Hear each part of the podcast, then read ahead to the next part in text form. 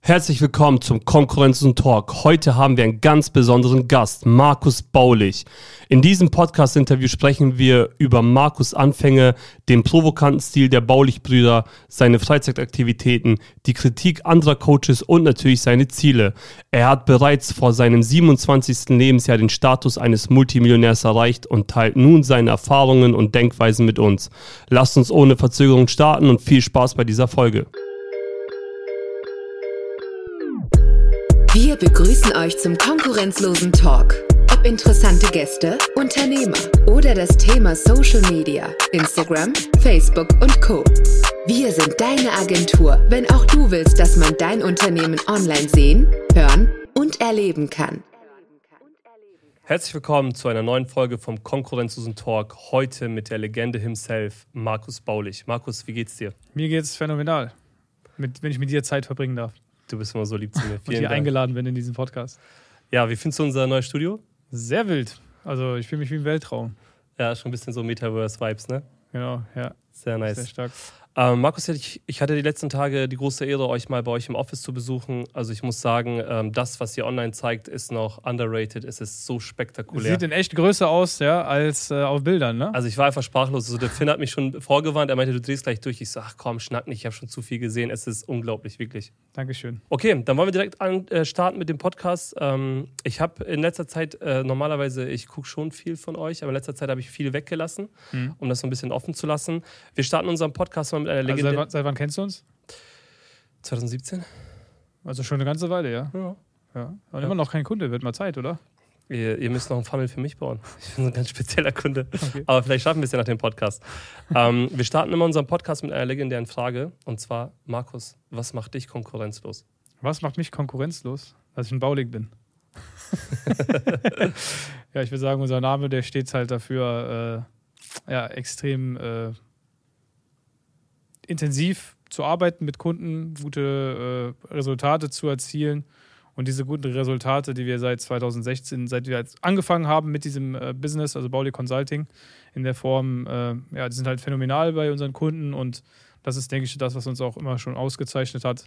Und auch der Grund ist, warum wir heute hier sind, weil wir extrem also darauf bedacht waren, eine gute Dienstleistung einfach zu erbringen.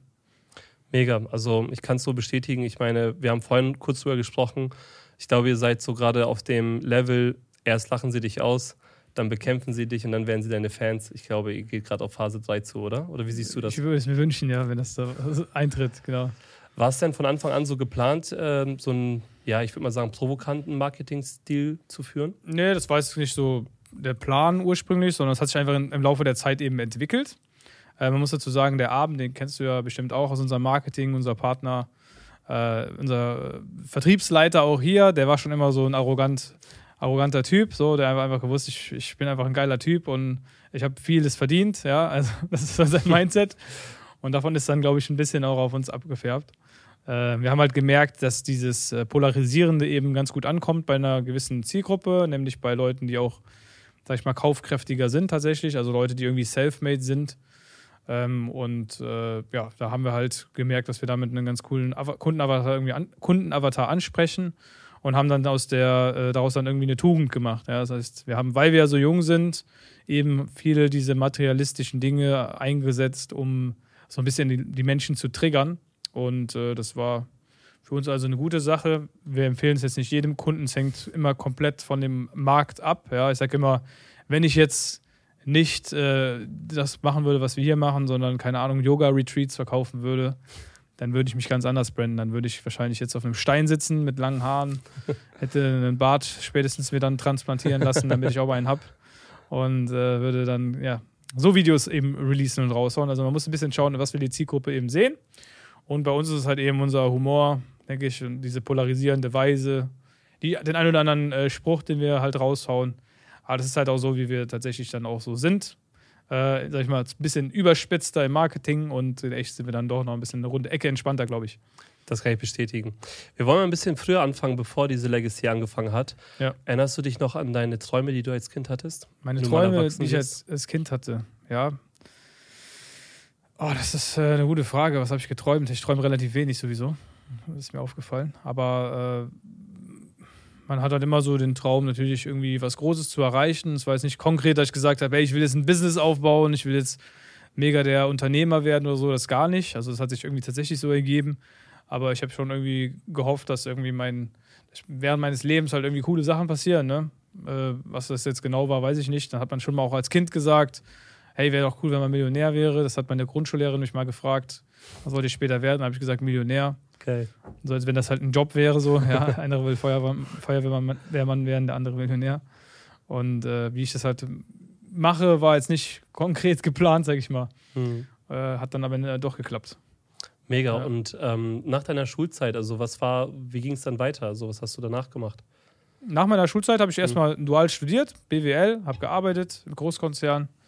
Hab da dann so das Namen Arbeits sagen oder, oder das Richtung? Äh, kann ich schon sagen, ja. aber ich habe es eigentlich nie erwähnt, deswegen es muss ja jetzt nicht. Mhm. Aber in welche Richtung war das? Also Achso, das ist in der Stahlindustrie, ah. ein sehr, sehr großer Konzern in Deutschland. Äh, hatte dann auch dann IG Metalltarife und so, ne? die sind ja bekannterweise äh, sehr, sehr gut. Und äh, habe da gearbeitet, habe auch viel, also hat auch Spaß gemacht, ja. Also der Job war cool. Aber ich habe halt gesehen, hey, wenn ich jetzt so richtig Karriere machen möchte und wirklich viel Geld verdienen will, quasi, oder was ich als, als viel empfunden habe zu dem Zeitpunkt, dann muss ich diesen Job irgendwie, keine Ahnung, 20, 30 Jahre machen, um dann mal in so eine äh, krasse Position reinzukommen, Vorstand oder so Teamleiter von einem Ressort oder sowas. Und äh, dann habe ich halt gedacht, okay, das dauert halt relativ lange. Ja, es muss irgendwie anders gehen, ich muss was anderes machen. Und hat dann so ein bisschen nebenbei schon mit der Selbstständigkeit halt losgelegt. Aber man muss auch sagen, habe ich schon während des Ende, gegen Ende des Abiturs habe ich ja schon online so T-Shirts verkauft. Also so ein bisschen was nebenbei machen, das war schon immer dann irgendwann drin. Anfangs war es Zeitungs Zeitungen verteilen in der Schulzeit, dann später halt T-Shirts online verkaufen, dann mal so ein Coaching-Business, was ich gemacht habe mit einem Partner gemeinsam. Und dann halt äh, Andreas auch immer schon unterstützt bei Einzelkandidat damals. Und dann halt so richtig in die Selbstständigkeit komplett Vollzeit bin ich ja dann erst eigentlich ja, Anfang 2017, als ich meine, meine äh, Ausbildung fertig gemacht habe zum Industriekaufmann. Das war auch noch quasi mit integriert bei diesem dualen Studium und da habe ich am nächsten Tag dann gekündigt. War auch eine ganz lustige Situation, weil meine, äh, meine Chefin, also meine Ausbilderin, hat damit gar nicht gerechnet. Die war total schockiert. Ja, war total überrascht. Ich habe ihr dann quasi gesagt: Hey, ich habe eigentlich schon die ganze Zeit nebenbei mehr verdient, als ich verdienen würde später, wenn ich jetzt hier fertig bin. Und äh, weil, weil das dann schon so gut lief quasi. Und dann meinte ich so, ja, dann kannst du es auch nachvollziehen. Dann bin ich zum Mittagstisch gegangen, ja, da gab es eine riesige Kantine dann logischerweise. Habe ich dann an den Tisch gesetzt mit den anderen Azubis und ich hab, sie hat dann gefragt, wann willst du aufhören? Und dann habe ich ja gesagt, ja, keine Ahnung, am besten heute. Also du wirst halt gar nicht mehr wiederkommen. Dann musste sie so den Ausbildungsleiter Echt? anrufen und fragen, ob das klar geht. Der meinte dann, ja, wenn er gehen will, dann, dann soll er halt gehen. Und dann bin ich halt nochmal Mittagspause zu den anderen gegangen, um denen so, so Tschüss zu sagen. Meinte ich so, hey Leute, äh, eine kurze Info. Ich habe gerade eben, also ich habe gestern ja IHK-Prüfung gemacht. Die ja. sagen, und wie lief Ich so, ja, war ganz gut. Hatte da, ich weiß gar nicht mehr, was ich hatte, eine 2 oder so, oder irgendwas zwischen 1 und 2 von der Benotung her. Und dann meinten die, dann meinte ich so, ja, aber ist doch egal, weil ich habe eh gerade gekündigt. Und alle dachten also, ich würde halt, halt einen Witz machen, ne? Ja. So, nee, ernsthaft, ich habe gerade eben gekündigt. Also ich war gerade bei der Personalabteilung. Und die, dann waren die voll schockiert. Dann habe ich gesagt, ja, keine Ahnung, ich mache halt jetzt was mit meinem Bruder da zusammen weiter, will das ausbauen und meinem Partner an dem Abend und so, das läuft doch schon. Mhm. Wir waren auch schon Geld und so. Und äh, ja, dann bin ich da weg. Ne? Dann, ich, dann, bin ich noch, dann muss ich aber zurückgehen zu dem äh, Teamleiter, wo ich halt in seiner Abteilung gearbeitet habe. Und hat mich gerade so zugeteilt für so Projekte. Dann habe ich zu ihm gesagt, ja, ich habe gerade gekündigt. Weil ich meinte so, ich muss mal kurz. Aber wirklich so just im Moment oder hat es schon einen Tag vorher schon so geplant gehabt? Dass ich kündige? Ja. Nee, ich habe das schon geplant, dass ja. ich nach, nach der Ausbildung, wenn ich die fertig habe, kündige. Das war mein mhm. Plan, ja, ja. Mhm. Nee, nee, aber ich, also ich wollte das schon vorher, das war für mich äh, ein fixes Ding. Es war eigentlich sogar so, dass ich die Idee hatte zu kündigen erst, als ich einmal mein Knie verletzt habe beim Training mhm. und dann äh, anderthalb Wochen quasi krankgeschrieben war. Also ich hatte so mich ein bisschen verletzt, ne? bin so ein bisschen mit Krücken dann rum, äh, rumge rumgekrückt durch Koblenz. Ja, da, da hatte der Andreas schon diesen äh, Coworking Space äh, Office gemietet. Das war so im, ja, wann war das irgendwie so Spätsommer 2016 äh, war das. Und dann äh, war ich den ganzen Tag quasi anderthalb Wochen mit ihm im Büro am Arbeiten, weil das konnte ich ja machen, da am Laptop sitzen, ein bisschen mhm. was tun. Und äh, habe ich gemerkt, ey, fuck, wie produktiv wir sind, wenn wir Vollzeit beide da sitzen und daran arbeiten. Ne? Das hat, dann dachte ich so, eigentlich muss ich kündigen, macht ja gar keinen Sinn, dass ich noch dabei bin. Also hätte ich mir nicht das Knie verletzt, das ist so was Negatives, was ja eigentlich passiert ist da. Hätte ich mir das nicht verletzt, dann wäre ich vielleicht viel, viel später erst aus, dem, aus dieser Ausbildung und dem dualen Studium halt raus. Und das war so ein, so ein krasses Ding halt irgendwie, ne? Ja, ja ich sage ja, Wachstum äh, entsteht immer unten und nicht oben, weil oben genießt du und unten lernst du halt, ne? Das ist so die Metapher dahinter. Wie check ich nicht? Ähm, also Menschen wachsen ja immer, wenn es denen scheiße geht oder wenn ja. die am Boden sind. Deswegen sage ich immer, Learning und Wachstum ist halt immer unten. Also wenn du unten im Leben bist mhm. und wenn du halt oben bist, meiner Meinung nach genießt du ja meistens. Also du kommst ja, aus dem Tal raus. Also ich finde, man kann immer, immer was äh, lernen, egal ob man on top ist oder positive, negative Sachen. Man muss einfach aufmerksam äh, durchs Leben gehen, ist so mein, meine Meinung. Aber im Prinzip das stimmt, ja. ähnliche, also wie du das auch sagst. Ähm, was habt ihr zu der Zeit, weil du ja vorhin gesagt hast, äh, du hast ja schon nebenbei mehr verdient. Was habt ihr da, also was, was hat man verdient? Was habt ihr für Umsätze gemacht? Also ich habe quasi ähm, zuerst während des Abiturs habe ich ja Zeitungen verteilt. So. Mhm. Da habe ich dann 200, also während der Schulzeit habe ich für 200 Euro Zeitungen verteilt, relativ viele bei mir im Heimatdorf. Äh, dann irgendwann habe ich halt online diese T-Shirts verkauft. Wirklich so komplett nischige Sachen, so keine Ahnung, T-Shirts für so Altenpfleger designt und dann. Okay äh, beworben. Ich habe dann auch, ich habe meinen Kumpel, der Drago, der auch bei uns arbeitet, mit dem habe ich dann auch T-Shirts auf äh, Kroatisch gemacht und dann quasi targetiert bei Facebook Kroaten, die in Deutschland leben und dann so mit so coolen Sprüchen da drauf, äh, das dann die targetiert und verkauft. Also, äh, weil das ging damals bei Facebook-Werbung noch richtig gut, äh, vom Targeting sowas zu machen. Auch profitabel, weil auch alles viel günstiger war. Ne? Ich mhm. gehe jetzt hier von 2015, ne? so 2015 Ads schalten war so günstig im Vergleich zu heute. Und äh, ja, da habe ich dann ein paar tausend Euro auch noch verdient nebenbei, weil du hast dann quasi nur die Designs gemacht, mhm. hochgeladen mhm. auf einer Seite, Werbung auf diese Seite geschaltet und dann quasi Geld damit verdient. Das ist eigentlich, eigentlich so eine Art Dropshipping, ne? Ja. Im Prinzip, da was es äh, damals dann, habe ich dann gemacht. Naja, und dann, äh, das war so ein bisschen Ende der Schulzeit, Anfang, wo ich angefangen habe zu arbeiten. Dann habe ich jemanden kennengelernt aus Köln, der so Persönlichkeitsentwicklungscoachings gemacht hat. Mit dem gemeinsam habe hab ich dann ein Coaching-Business quasi gestartet. Infoprodukte klassisch verkauft, so Kurse für 200 Euro, 300, 500 Euro war, glaube ich, der teuerste. Also, ihr habt zusammen welche entwickelt oder warst du sein Closer? Ich war sein Online-Marketer quasi. Okay. Du musst dir vorstellen, er hat quasi ah, die, die Dienstleistung gemacht, er hat mhm. die Leute gecoacht und ich habe dafür gesorgt, dass Leute von ihm gecoacht werden wollen, dass ein YouTube-Kanal wächst. Äh, waren, glaube ich, anfangs, wo wir gestartet sind, irgendwie 3000, 4000 Abonnenten und dann am Ende waren es irgendwie 17.000 äh, damals. Und äh, habe halt online dann zum Beispiel Online-Webinare mit ihm veranstaltet, wo da Leute reinkamen, die haben dann gekauft. Und da haben wir dann so zwischen, sag ich mal, 10.000 bis 40.000 Euro Umsatz gemacht, ne? Äh, in diesem Zeitraum irgendwie so nebenbei. Und davon war dann halt praktisch die Hälfte ja für mich und die andere Hälfte für ihn so. Äh, Andreas war da auch immer stark involviert, er hat sich das mit angeguckt gehabt, ja. Und dieser, dieser äh, Kollege damals, ähm, der hat dann praktisch irgendwann im August 2016, war, weiß ich noch, gesagt, hey, ich fühle es nicht mehr, dieses Business. Und da saßen wir gerade, Andreas und ich hatten dann dieses Coworking Space, wo dann immer, ich bin quasi von der Arbeit gekommen, bin dann in den Coworking Space rein, hab dann da gesessen und dann haben wir weitergearbeitet. Also ich habe quasi nur gearbeitet, diese, diese ganzen Monate da auch. Das war auch extrem anstrengend, habe teilweise nur fünf Stunden gepennt, äh, weil ich auch noch viel, äh, auch viel trainiert habe äh, in dem Jahr und so. Was? Fitness? Ja, Fitness. Ich habe da so ein Fitnesstraining einfach gemacht. Mhm äh, so ein Fitness-Coaching gekauft und wollte das dann umsetzen, war auch voll motiviert. Das machen ja viele so. Äh, so kommen wir häufig auch irgendwie rein in das Thema, ne? Naja, und dann äh, saßen wir irgendwann da mittags, dann weiß ich noch, irgendwann 2016 schrieb er dann, ja, hier, müssen ein Meeting machen, Agenda. Ich so, ja, was denn, Agenda? Und dann sagt er, Agenda, ich fühl's nicht mehr. Also quasi keinen Bock mehr gehabt auf das Business, was wir aufgebaut haben. Und mich hat's halt voll abgefuckt, weil ich war der Typ, der quasi die ganze Zeit rein investiert hat eine Marke aufgebaut hat. Mit, mit, also seine, ich habe seine Marke aufgebaut. Mhm. Klar, ich habe dafür Geld bekommen, ist alles in Ordnung. Bin auch jetzt nicht nachtragend oder so, aber in dem Moment damals war ich schon abgefuckt, weil ich dachte, das ist jetzt hier mein Einkommen quasi weggebrochen. Und dann habe ich Andreas angeguckt, so ähnlich wie hier, und habe ich gesagt, ey, ganz ehrlich, ich will nichts mehr machen mit irgendwelchen externen, äh, weil ja, du, abhängig, nicht, ja. bist abhängig, kannst nicht darauf verlassen, lass was zusammen machen. Und das war sozusagen auch der, die Geburtsstunde, wo Andreas dann nicht mehr nur noch Einserkandidat gemacht hat, sondern wir beide gesagt haben, hey, lass doch Andreas Baulig.de machen. Also der Ursprung von Baulig Consulting. Da war ich auch gar nicht vor der Kamera, war auch gar nicht relevant oder so äh, oder sonstiges, ja. Sondern war einfach wirklich, da haben wir gesagt, lass uns das jetzt einfach zusammen machen. Und November kam dann quasi Abend da dazu als, als Vertriebs Aber Vertriebler. Kindheitsfreund oder? Nee, auch nicht. Ich habe Abend da kennengelernt in dem Jahr. Also 2016, Echt? November, habe ich ihn zum ersten Mal getroffen. Mhm. Kannte ihn vorher gar nicht. Und äh, der hat ja einfach dann, wir hatten nur, Andreas hatte ein Abend Veseli quasi äh, also er kannte ihn, Andreas, die mhm. kannten sich, weil Andreas nach dem Abitur in meinem Fitnessstudio war bei uns im Heimatdorf. Und der Abend kommt auch da aus der Gegend. Mhm. Und er ist auch in dieses Fitnessstudio gegangen. Sondern waren die quasi die einzigen beiden, die morgens trainiert haben, irgendwie so um 11 Uhr. Ja, wo alle anderen halt arbeiten gehen, weil Andreas war zwischen Abitur und Beginn seines dualen Studiums. Und Abend war quasi einfach so da, weil, keine Ahnung, ich weiß nicht mehr genau, was er zu dem Zeitpunkt genau gemacht hat. Aber die haben sich dann da immer getroffen und irgendwann kennt man das so. Also erstmal, erstmal sieht man sich, wie, wie, wie, wie halt Männer sich kennenlernen. Das sieht man sich dann im Gym. Dann irgendwann nickt man einem so zu, wenn man ihn öfter gesehen hat. Dann sagt man, hey, und alles klar, ja. Dann fragst du, hey, meinst du, kannst mal gerade hier mir beim Bankdrücken helfen? Dann fängt er an, dich zu spotten beim, beim äh, Training. Und irgendwann sagt man, hey, wir können ja mal zusammen trainieren. Du bist ja auch immer hier.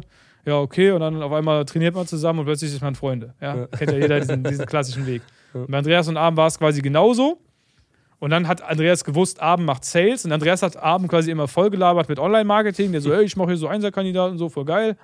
Und verdiene mein Geld mit so Online-Coachings dann im Laufe der Zeit. Und der Abend halt immer so, hey, ja, ich mache Vertrieb und so in der Pharmaindustrie. Und beide haben schon relativ viel Geld verdient. Aber beide dachten so, der andere, der ist halt so, ja, der quatscht nur so, ne? Also, die haben beide nebeneinander gestellt und beide so auf sich herabgeschaut. Ja, ja, so, der Abend dachte so, ja, der macht mal mit seinem äh, coolen Online-Coaching-Dingens da und Andreas dachte so, ja, hier, mach mal deinen Sales. So, weil Andreas hat so, kam dann mit so einer Breitling, so einer, äh, ich weiß gar nicht, äh, so einer äh, kleinen Breitling, wo man halt so, guck mal, hier, ich habe eine Breitling und so, und der Abend so, oh, krass, oh. Also dachte so, toll, was willst du mir damit sagen? Dachte, bei ihm läuft halt nichts, ne? Ja. War halt ganz witzig. Und dann irgendwann war es halt so, Andreas und ich hatten dann, 2000, sind wir wieder 2016, das war quasi vorher, äh, wir brauchten jemanden, der verkaufen kann, weil Andreas und ich konnten halt obviously Online-Marketing, aber ich habe jetzt nie Verkaufsgespräche geführt gehabt zu dem Zeitpunkt. Und da hat dann Andreas äh, quasi, also da haben wir quasi nach jemandem gesucht. Und Andreas meinte, hey, Abend wäre doch eine Alternative. Und den Namen Abend habe ich halt über die Jahre hinweg immer wieder mal gehört. Ich wusste weder, wie der aussieht, noch wie der, was er macht oder so. Er hat nicht so viel Plan, aber ich habe immer wieder den Namen mal gehört bei, bei Andreas. Und dann, äh, ja, haben wir Abend Veseli geschrieben bei Facebook. Aber Andreas hat einem falschen Abendbeseli geschrieben. Irgendeinem aus der Schweiz. Hat gesagt, hey Bro, wir brauchen mal hier jemanden, der uns beim Sales hilft. Der hat da nicht geantwortet. Der meinte so, ja, Abend hat irgendwie nicht geantwortet. Keine Ahnung, vielleicht hat er kein Interesse dran. Mhm. Ja, also auch vollkommen, Witzig, ne? vollkommen random. Und, ähm, und dann, das ist relativ lustig, hat Abend, wir waren ja in so einem Coworking Space, Abend hat einen, seinen Kumpel besucht, einen seiner besten Kumpels, der da zu dem Zeitpunkt auch einen Raum hatte und an einer App gearbeitet hat. Krass. Und dann ist Abend ihn einfach besuchen gegangen und hat uns dann im Flur, der kam da so mit Adidas-Anzug da rein. Und so habe ich mir Abend halt nicht vorgestellt als krassen Vertriebler, sondern ich dachte, hey, der muss da irgendwie so ein kranker Typ sein, so Jordan Belfort-mäßig, weißt du, yeah. so voll der crazy, so, so ein bisschen angezogen wie du quasi. Hätte ich jetzt eher erwartet, ne? Ja. Und dann kommt er so in den Flur mit Adidas-Anzug und Andreas wird so, ey, Abend. Und ich dachte so, ah, okay, das ist also Abend. Ja, ja krass. Und mal so, ja, bist du hier wegen, äh, um darüber zu sprechen, wie das aussehen kann mit dem Sales? Und der Abend dachte sich halt so, hä, wovon redet der? Aber meinte so, ja, ja, ja, klar, deswegen bin ich hier. Hat einfach quasi geblufft, ja. ja?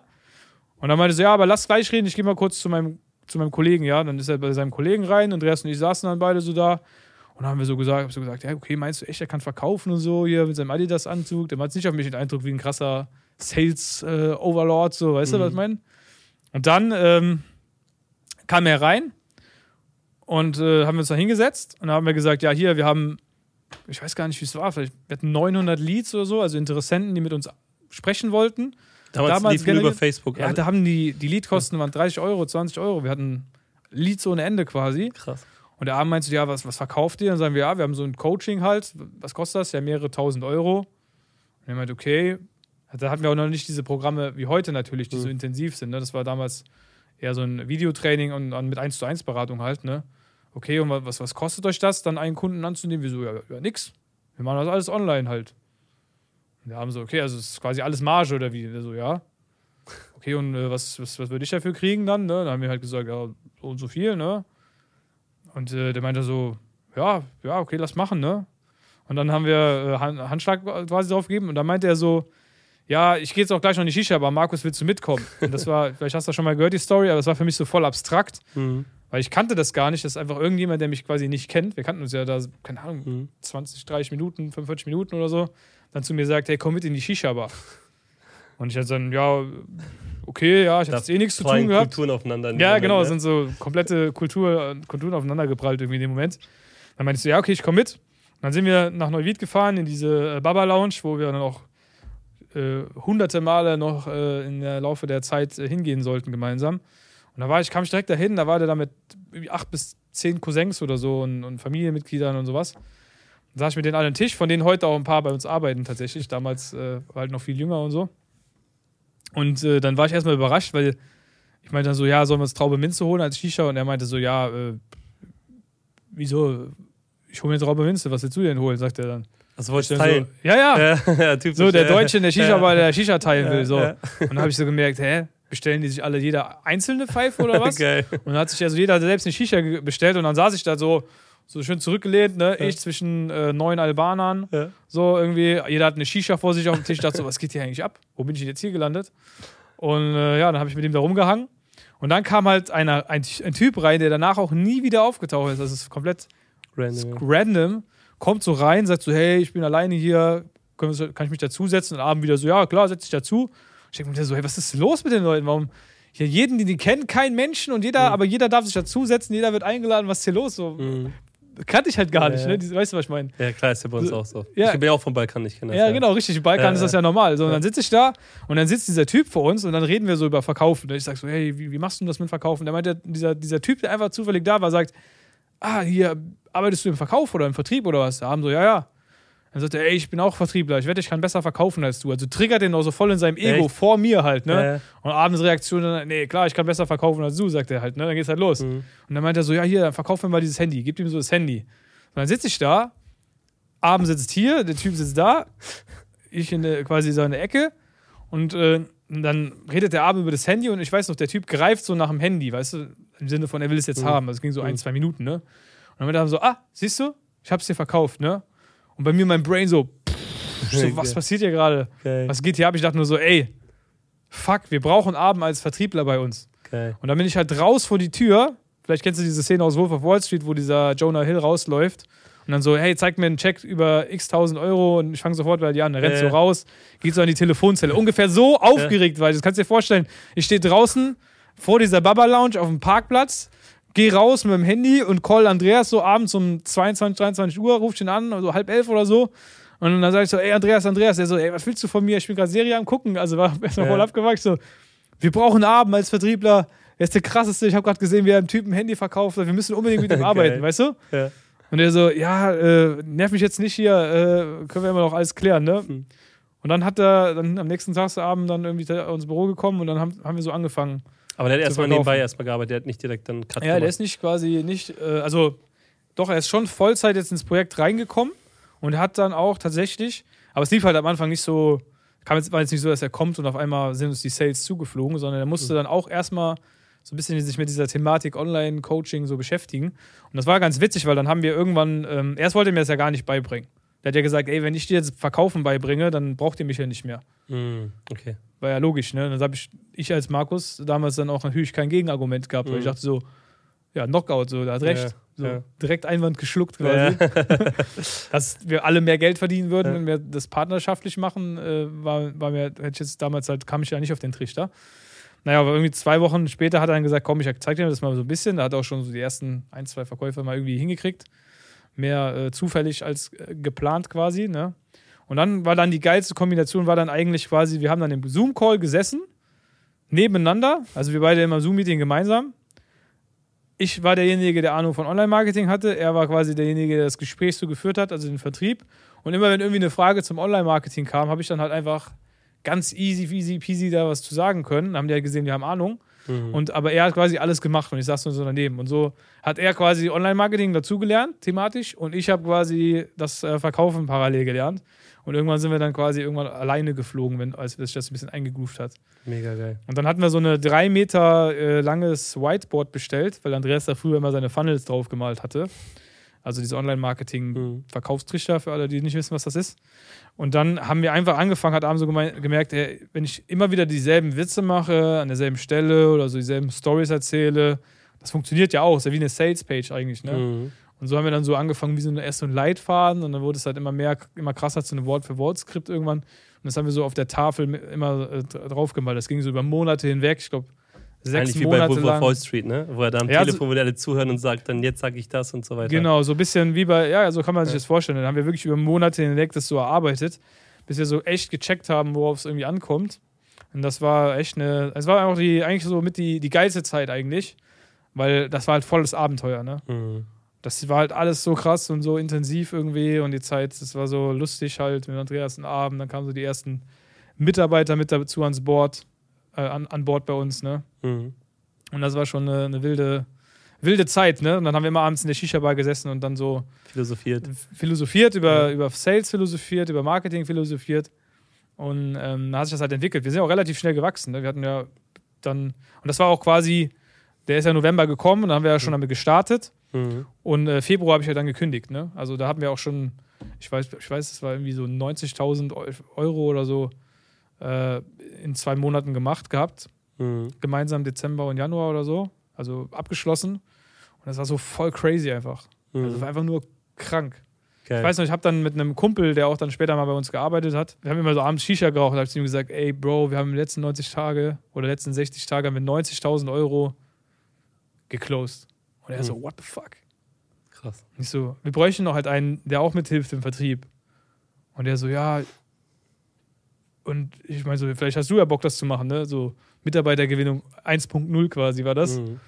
Und dann hat er drüber nachgedacht und dann hat er wirklich sein, sein äh, Studium äh, Wirtschaftsingenieur, was glaube ich, oder Bauingenieur, ich weiß gerade nicht mehr genau, hat er dann auch äh, ge- ge- abgebrochen dafür. Wenn man dir jetzt so zuhört, ich hatte ja vorhin gesagt, äh, wir versuchen ja unseren Podcast immer so ein bisschen so als Profile aufzubauen, als Porträt. Ähm, ich finde schon, dass du ähm, sehr auf dem Boden geblieben bist auch ein bescheidener Typ bist und auch in eurer Story sehr, sehr bescheiden rüberkommst.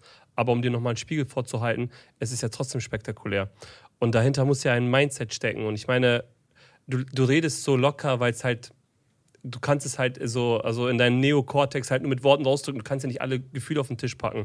Aber woher kommt das Mindset? Weil sowohl du als auch dein Bruder, ich meine später Arben ja dann auch, ihr seid ja schon die Hustler. Also ist das familiär bedingt, also oder hast du irgendwelche Bücher? Also was hat dich so getriggert, so zu sein oder euch beide so hungrig nach dem Leben zu sein? Also erstmal grundsätzlich, ich kann das da so erzählen, weil es halt so passiert ist, ja. Ich erzähle Mhm. nur einfach, was, äh, was halt ja, war und äh, wie ich das empfunden habe. Und es war halt einfach eine geile Zeit. Woher dieses Mindset kommt, ich sag mal, ein sehr, sehr großer Teil davon ist auf jeden Fall äh, wegen Abend auch äh, entstanden, weil er mich so ein bisschen wie so ein großer Bruder dann auch halt aufgenommen hat. Ne? Und hat, es war wirklich dieses Aufeinanderprallen von den Kulturen. Ja, Geil. ich habe ein, ich bin, wir waren zum Beispiel jetzt, äh, Alex und ich, äh, wir waren zum Beispiel in Dubai. Mhm. Ja, und dann äh, saßen wir da am Tisch, wir hatten irgendwie einen Tisch für zehn Personen, waren da acht Leute oder so. Und dann kommt irgendein Kumpel von Alex vorbei, ja, den ich ja nicht mal kenne. Den haben wir zufällig gesehen in Dubai. Und dann sage ich zu ihm, hey, hier, komm, setz dich doch dazu, Bro, so, weißt du? Mhm. Und er so, ja, äh, nee, ich treffe mich schon mit jemand anderen und so weiter. Und dann ist er wieder weg. Und dann irgendwie fünf Minuten später läuft er wieder so vorbei. Ich habe gesagt, der ist alleine hier. Mhm. Dann sag ich, ey, komm hier, Ahmed, setz dich jetzt hier bei uns an den Tisch dabei. Mhm. Und dann setzt er sich so dabei. Und ich mach immer so, der sagt so, hey, bist du Deutscher oder bist du, Äh, bist du äh, Türke oder was, was bist Äh, du? Du kommst gar nicht rüber wie ein Deutscher. So, weißt du, was ich meine? Ich habe ja diese ganze Kultur irgendwie so ja, mitbekommen, weil ich ja so viel Zeit verbracht habe mit den Jungs dann. Und äh, das ist halt, glaube ich, ein, ein maßgeblicher äh, Punkt. Und halt, äh, denke ich, also dieses Mindset, sag ich mal, zu arbeiten, da habe ich jetzt noch nie ein Problem mit gehabt. Weil ob du jetzt zu Hause sitzt und Netflix schaust Mhm. oder ob du draußen unterwegs bist und was machst äh, oder ob du, also es ist quasi genauso anstrengend, erfolgreich zu sein, wie erfolglos zu sein. Egal, was du machst. Weil du kannst, wenn, wenn du jetzt zum Beispiel irgendwo arbeitest, sagen wir mal Videograf, wie euer Videograf jetzt, ne? dann kannst du entweder deinen Job einfach scheiße machen oder du kannst ihn gut machen. Es ist nicht viel anstrengender, den gut zu machen. Mhm. Ja. Es, sind nur, es ist nur die Art, wie du an die Arbeit herangehst. So, wenn ich schon was mache, dann will ich es halt ordentlich machen. Das heißt, wenn ich auch trainieren gehe und ins Gym gehe, dann will ich ja nicht halbherzig das machen, sondern ich will es halt, wenn ich es mache, gut machen. Sonst kann ich es einfach sein lassen. Richtig. Verstehst du? Und das ist halt so ein, so ein Ding, das habe ich schon äh, im Grunde immer gemacht. Und beim Business ist es dann ähnlich. Das heißt, ich habe dann einfach gesagt, hey, komm, wenn ich das schon, jetzt, wenn ich jetzt schon in einem Verkaufsgespräch sitze, dann versuche ich auch meine möglichst beste Performance eben abzurufen. Auch selbst wenn ich müde bin, selbst wenn ich erschöpft bin oder sonst was, ja, dann gebe ich mir halt jetzt noch eine Stunde nochmal so selbst mental eine Schelle und jetzt hier wach mal auf und gib Gas. Weil dann kann ich ja immer noch in einer Stunde runterfahren, nach Hause gehen, entspannt was kochen, was essen gehen, in der Shisha-Bar sitzen. Ja, sondern nicht schon mental vorher ausknipsen und sagen, hey, jetzt gebe ich mir bei der Person keine Mühe mehr. Und dann äh, irgendwann ist es halt, wenn das Ganze auch nicht mehr so monetär angetrieben ist, weil am Anfang viel ist halt natürlich, will man einfach auch Geld verdienen mit einem Business, was auch viele immer sagen, soll man nicht und, oh, und kritisieren und du brauchst ja irgendeine Vision oder so. Hey Leute, wenn ihr Geld verdienen wollt, das reicht komplett aus. Es ist vollkommen in Ordnung zu sagen, ich will Geld verdienen am Anfang. Ja, aber wenn du das irgendwann mal über, also das mal hast, ja, du das Geld verdient hast, dann, dann äh, musst du halt einfach verstehen, wofür machst du das halt, ne? Und bei mir ist es halt einfach Spaß, ne? Es macht halt Spaß, das was zu machen, was wir machen. Äh, klar, äh, ist ja so eine Selbsterfüllung irgendwo, ne? Also der eine oder andere würde sagen, hey, auf das Level, wo ihr baulig seid, will ich gar nicht mehr kommen. Mhm. Ja, ich bin schon mit der Hälfte zufrieden, ich bin mit einem Viertel zufrieden, ich bin mit einem Zehntel, wäre ich schon komplett glücklich und brauche da nicht mehr. Und äh, bei uns ist es halt einfach so, ich, der Einzige, gegen den ich noch konkurriere, ist quasi ich. Ein Spiegelbild. Ja? Ich Ja. konkurriere nur gegen mich selbst. Äh, was können wir noch machen, um uns selbst nochmal zu schlagen? Voll geil. Weil die anderen im Markt haben wir irgendwie schon geschlagen. So, oder ich suche mir jetzt komplett neue, größere Herausforderungen aus einem anderen Spielfeld. Da müsste ich jetzt sagen, hey, ich gehe jetzt diese riesigen Unternehmenskonzerne, äh, Beratungskonzerne an. Mhm. Äh, wobei die halt eine Zielgruppe haben, mit denen will ich gar nicht arbeiten. Weil ich habe gemerkt, hey, der kleine Selbstständige, der Selbstständige mit bis zu 50 Mitarbeitern, das sind so genau die Leute, mit denen wir gerne arbeiten. Wo es auch Spaß macht, weil wenn ich jetzt mit dir arbeite, ja, dann kenne ich dich. Mhm. Ja, und wenn ich jetzt mit einem Konzern arbeite, dann rede ich da mit dem XY, Mr. so und so aus Und der Abteilung so und so. und so weiter, weil die auch wechseln. Genau, und dann wechseln die wieder. So, so hier habe ich aber so diesen persönliche äh, äh, Komponente drin und wir beide äh, wissen jetzt, was, was sich bei dir verändert hat, ja. Ja. Genauso wie sich halt bei mir auch verändert hat und das will ich halt bei anderen auch irgendwie sehen. Das heißt, das sind so wesentliche Bestandteile von dem Mindset, denke ich mal, die jetzt so maßgeblich waren, dass das halt äh, so ist, wie es ist jetzt, ne? Ähm, zu eurer Arbeitsweise komme ich gleich, aber ich wollte dir noch äh, etwas sagen. Äh, kennst du das Buch Gesetz des Reichwerdens? Von wem ist es? Äh, ich habe leider seinen Namen vergessen, aber er hat es vor 120 Jahren über dich geschrieben. Über mich? Mhm. Markus Baulig hat er den erwähnt. Der, er wusste nicht, dass du existieren wirst, aber er wusste, so etwas wird mal geboren hier. Ähm, und zwar, ich bin immer so ein Fan von, also ich, ich, ich konsumiere zwei Bücher die Woche durch Audible. Kurz hier Werbung. Ja. Ich, sind kein Kurze Sponsor. Werbeunterbrechung an dieser Stelle. Audible. Der Sponsor des heutigen Videos ist. genau. Nee, ähm, ich, bin, ich, bin, ich, bin faul, ich bin faul zum Bücher lesen. Also ich höre viel, weil ich viel Ja, Auto fahre und dann halt auf höre 1. auch, ich höre auch eher Bücher, als ich sie lese, ja. Mega geil. Und dann halt auf 1,7. Weil Das ist ja ungefähr ja. unsere Sprachtempo, weil sonst ist es sehr langsam, Genau. bin ich auch weg. Ja. Und mein, also mein Fazit ist immer, jedes Buch musst du auf eine Quintessenz zusammenbrechen, Mhm. also ähm, zusammenfassen können. Und er sagt in dem Buch, das ist total geil, weil ich habe nach dem Abi, habe ich Friseur gelernt. Deswegen hier. Deswegen hast du so schöne Haare. Ja, das konnte ich gehen. genau. Und damals hat mir ein Kumpel das Buch gegeben. Das war eigentlich mein Einstieg zum Thema Mindset. Und der sagt folgendes. Und das ist eigentlich das, was du gerade gesagt hast. Also die Quintessenz von dem Buch ist, du kannst reich werden durch brutaler Quantität, aber immer mit Streuverlusten. Oder, Achtung, du machst jede einzelne Sache jeden Tag mit der höchsten Qualität und versuchst dich am nächsten Tag selber zu schlagen. Das heißt, wenn du jetzt einen Haarschnitt machst, mach nicht zehn. Mach den einen so perfekt, wie du kannst. Gib alles dafür, weil der eine wird weitersprechen, dich empfehlen, wiederkommen, begeistert sein. Du machst keine Fehler. Und das ist eigentlich das, was du vorhin erzählt hast in eurer Story. Du hast einfach jeden Tag einfach alles gegeben, weil warum halb machen? Ja, ich habe ich hab versucht, jeden Tag alles zu geben, würde ich eher mal sagen, weil am Ende des Tages sitzt du, also ich kann jeden Abend nach Hause gehen und fragen, hätte ich heute noch mehr machen können? Mhm. Und jeden Abend kann ich sagen, ja, hätte ich schon. Also das, das ist auf jeden Machst du es Fall. denn noch? Also fragst du dich sowas? Äh, jetzt, die Frage habe ich mir früher manchmal gestellt, ja. Mhm.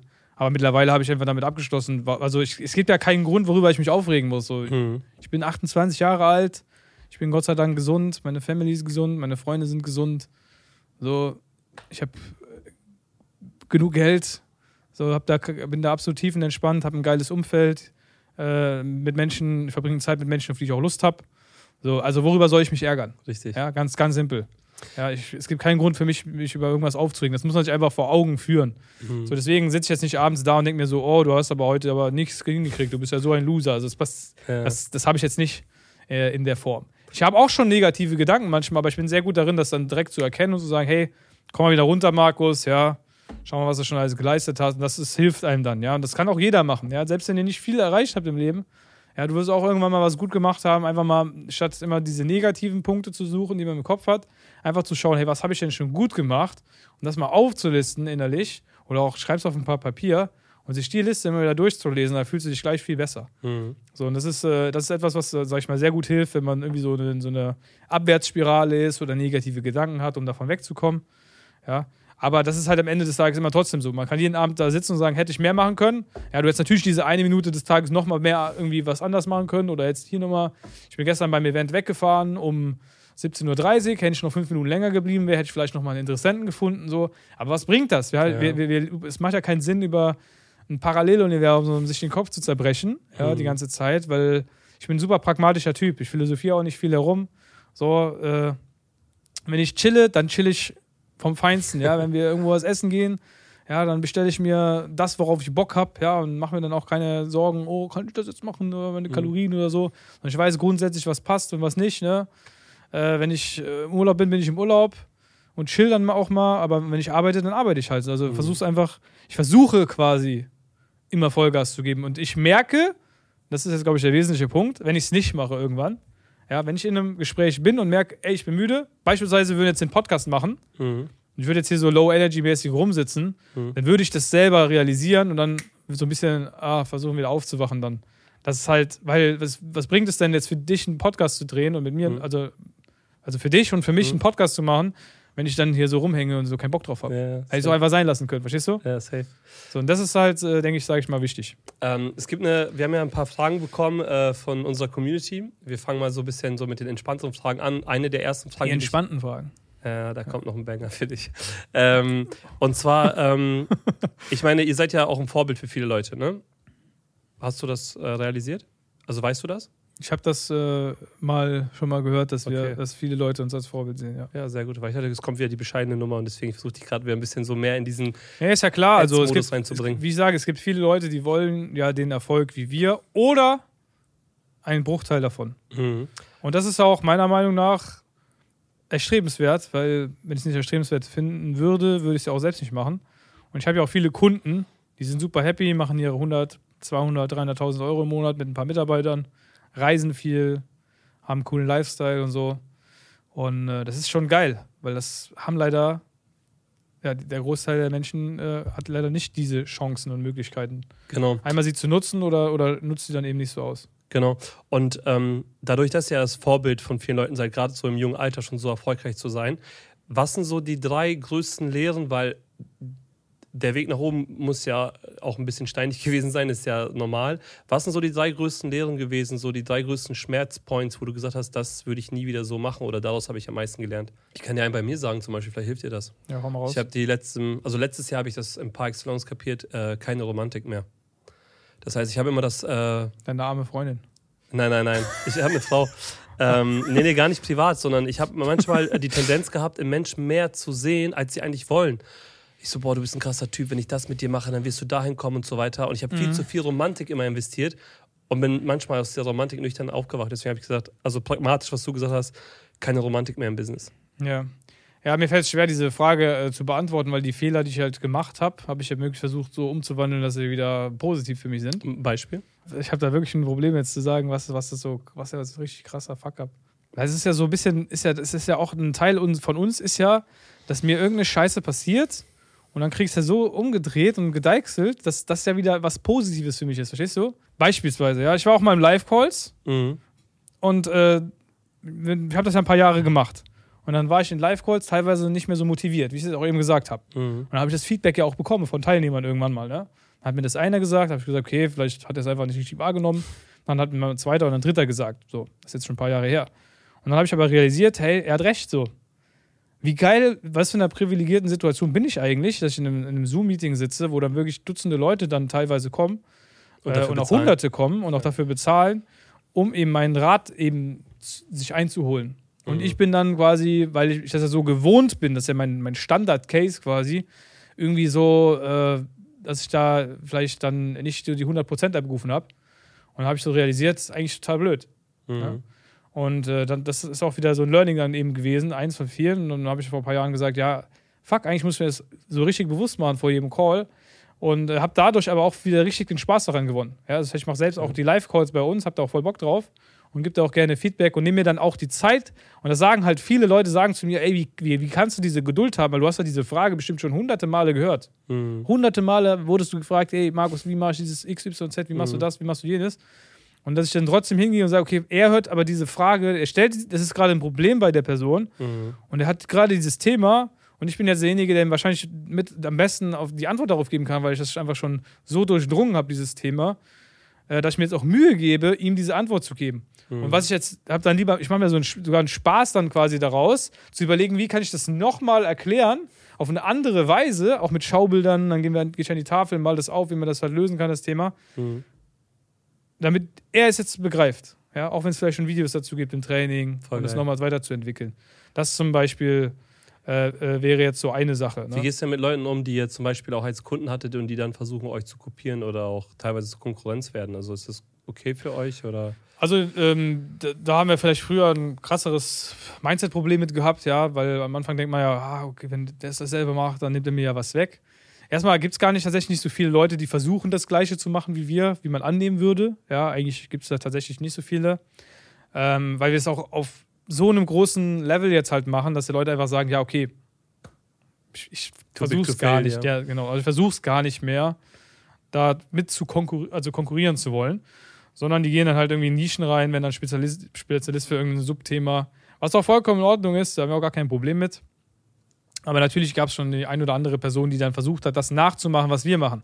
Aber hier gibt es natürlich diesen Punkt, du kannst zwar die Karosserie von außen kopieren, aber du hast trotzdem nicht denselben Motor. Du hast nicht dieselben äh, technischen äh, Details innen, ja, wie wir. Weil du mhm. siehst ja nur immer nur auf, am Äußeren, wie es halt aussieht. Klar, du hast unsere Programme, aber du hast ja trotzdem nicht meine Mitarbeiter. Du hast auch nicht meine Kreativität, was Werbung angeht. Du hast nicht meine äh, internen äh, Strukturen, weil es ja, du kannst ja nicht alles 100% abbilden. Wir arbeiten ja mit unseren Kunden für ihre eigenen Cases die internen Prozesse, ja, mhm. und die internen Strukturen und Tabellen und so weiter, wie man das aufbaut. So. Und das muss ja immer noch gemacht werden. Dann stehen wir halt bei unseren Kunden da zur Seite. Aber das mache ich natürlich nicht mehr, wenn ich merke, dass du gerade versuchst, meine Inhalte zu klauen, zu kopieren und so weiter. Ja. Früher sind wir natürlich auch immer, ähm, wenn wir das gemerkt haben, mit dem Anwalt dagegen vorgegangen. Äh, würde ich auch heute noch machen, wenn jetzt einer hingeht und eins zu eins irgendwelche Sachen von uns kopiert und weiterverkauft. Maulig und maulig. Bitte? Maulig und Maulig. Was ist Maulig und Maulig? Also wegen Maulig. Der macht so einen Doppelnamen, einfach so einen ähnlichen Namen. Ach so, ja. als als äh, Anbieter meinst du? Ja, ja, genau, einfach ja. so. Maulig Consulting. Dann würde ich aber äh, aufpassen äh, da an der Stelle. Ähm, aber ja, und dann haben wir die halt abgemahnt, die Leute, und auch zu Recht. Also, das ist mhm. ja normal, wenn in der Wirtschaft einer hingeht und kopiert ein Angebot Klar. komplett eins zu eins. Aber ja. hat das auch geklappt juristisch? Es hat auch äh, geklappt juristisch, ja. Also, die mhm. Leute also waren es auf jeden Fall heute nicht mehr. Also, war es so, äh, also so krass ähnlich? Ja, es gab Leute, ja. die haben einfach eins zu eins unsere Dokumente genommen, Logo ausgetauscht und weiterverkauft. Krass. Ja, also komplett schamlos auch. Und das geht halt nicht, ne? So, dann ja. kann man ja auch dagegen vorgehen. Ich krieg das ja dann geschickt, da krieg ich gesagt, hey, da wird jemand Kunde bei uns, der war vorher bei der anderen Person vielleicht Kunde, dann sagt er, ey, das ist ja eins zu eins. Der hat ja hier dieses eine Dokument oder das oder dieses oder jenes hat er ja komplett kopiert. Ja. ja? Und hat natürlich dann immer noch nicht die Betreuung wie bei uns, die Live-Calls. Es bringt dir nichts. Es bringt einfach auch nichts, nur ein Blatt Papier zu haben, wenn du nicht weißt, mhm. wie trage ich das vor, wie reagiere ich in den richtigen Situationen. Das heißt, du brauchst ja immer unsere Dienstleistung mit dabei, um eben einfach auch äh, zu gewährleisten, dass es eben erfolgreich wird. Mhm. Ja, aber es versuchen natürlich immer wieder Leute. Und wenn aus einer versucht, also wenn du es versuchst jetzt hier im, äh, im Podcast, ich werde auch dich, wir werden auch dich finden und auch dich abmahnen. Da habe ich auch kein Problem mit, das zu sagen. Safe. Ist also absolut ich habe auch die klar. krassesten Anwälte mittlerweile ja. für das Thema, die äh, top sind. Ist auch richtig so. Kannst ja. du den Leuten eine hundertprozentige Garantie geben, dass sie mit euch erfolgreich werden? Wenn du unsere Programme umsetzt, dann schon, ja. Was heißt umsetzen? Das heißt, wenn ich ja, intrinsisch Bock dazu habe, das so ja, zu machen im Endeffekt. Beim Coaching ist es ja so, du brauch, wenn du ein Coaching buchst, im B2B-Bereich, also ein Business-Coaching ist bei uns zum Beispiel, mit der Erwartung, Nichts ich kaufe das jetzt und dann gehe ich aus der Tür raus und mir fliegt Geld zu. Ja, es regnet vom Himmel auf mich herab. Ja, dann muss ich dir sagen, buche unser Training nicht. Mhm. Ja, wenn du allerdings sagst, hey, ich habe Bock, bei mir was zu verändern, zu arbeiten, die Sachen zu erlernen, auch umzusetzen und zu machen, dann buchst. Dann mhm. ist es das perfekte Ding.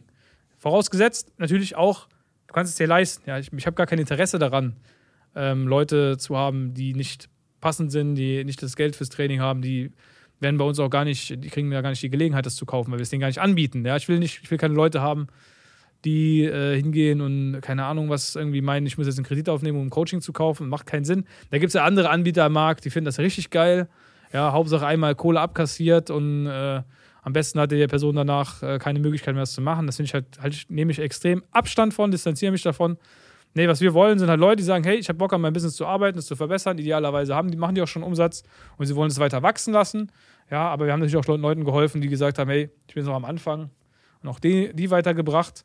Mhm. Aber sollte jetzt keine, äh, also es sollte jetzt niemand kommen, der sagt, ich buche es jetzt und ich arbeite nicht, weil das bringt dann nichts. Ja? Dann, dann sollte man es einfach nicht machen. Safe. Weißt du, was meine Analyse zu euch ist? Ähm, ich habe ja verschiedene Arten von Produkten in meinem Leben verkauft. Also ich komme ja komplett aus dem Sales, habe ja, Ja. auch Teleshopping gemacht vor der Kamera ein Jahr bei QVC. Nein. Ja, kannst Ehrlich? du dir angucken. Ja, El- Elvis L'Oreal eingeben. Ich war bei der L'Oreal-Gruppe. Das ist bei, was ist das bei Judith Williams so? Ja, die war ja bei HSE. Die kenne Also. ich auch, genau. QVC. Also ich habe zum Beispiel 60.000 Glätteeisen in 15 Minuten machen müssen, weil 30% davon Retoure ist.